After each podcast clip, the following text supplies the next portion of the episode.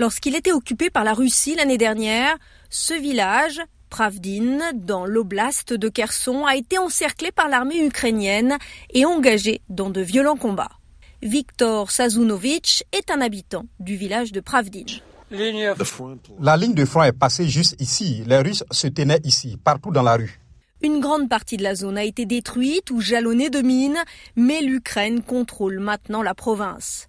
Des mannequins mis en place par les troupes russes pour effrayer les forces ukrainiennes ne montent plus la garde contre personne.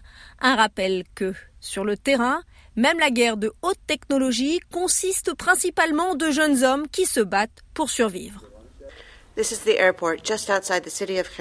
l'aéroport juste à l'extérieur de la ville de Kherson. Le niveau de destruction ici a atteint un niveau inouï. Chaque camp a attaqué l'aéroport plusieurs fois. Tous deux préféreraient le voir en ruine plutôt qu'être utile à l'ennemi.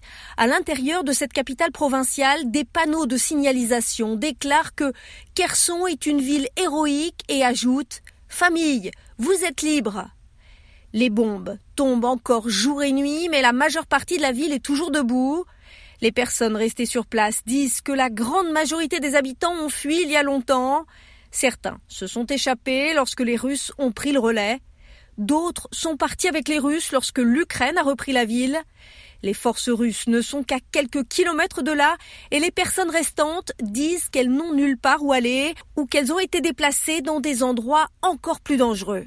Olenia Ignatanko est une personne déplacée rencontrée à Kherson. Nous sommes ici à Kherson depuis six mois et nous ne sommes allés chez nous qu'une seule fois. Maintenant, il n'y a plus de route parce que le pont a été détruit. Olena Ignatenko est également originaire de Pravdin, où la plupart des maisons sont vides ou détruites. De nouveau, Viktor Sazunovich de Pravdin. Il y a eu bien pire ici. On nous a tiré dessus à plusieurs reprises. J'ai réparé les fenêtres encore et encore avant que la maison ne soit détruite. Donc, il y a eu des jours bien pires ici. Le pire jour, c'est quand j'ai vu des chars russes entrer dans le village. Il ne reste plus que des carcasses de chars russes dans le village, mais Viktor Sazunovich dit que c'est un peu réconfortant alors que tant de choses ont été perdues.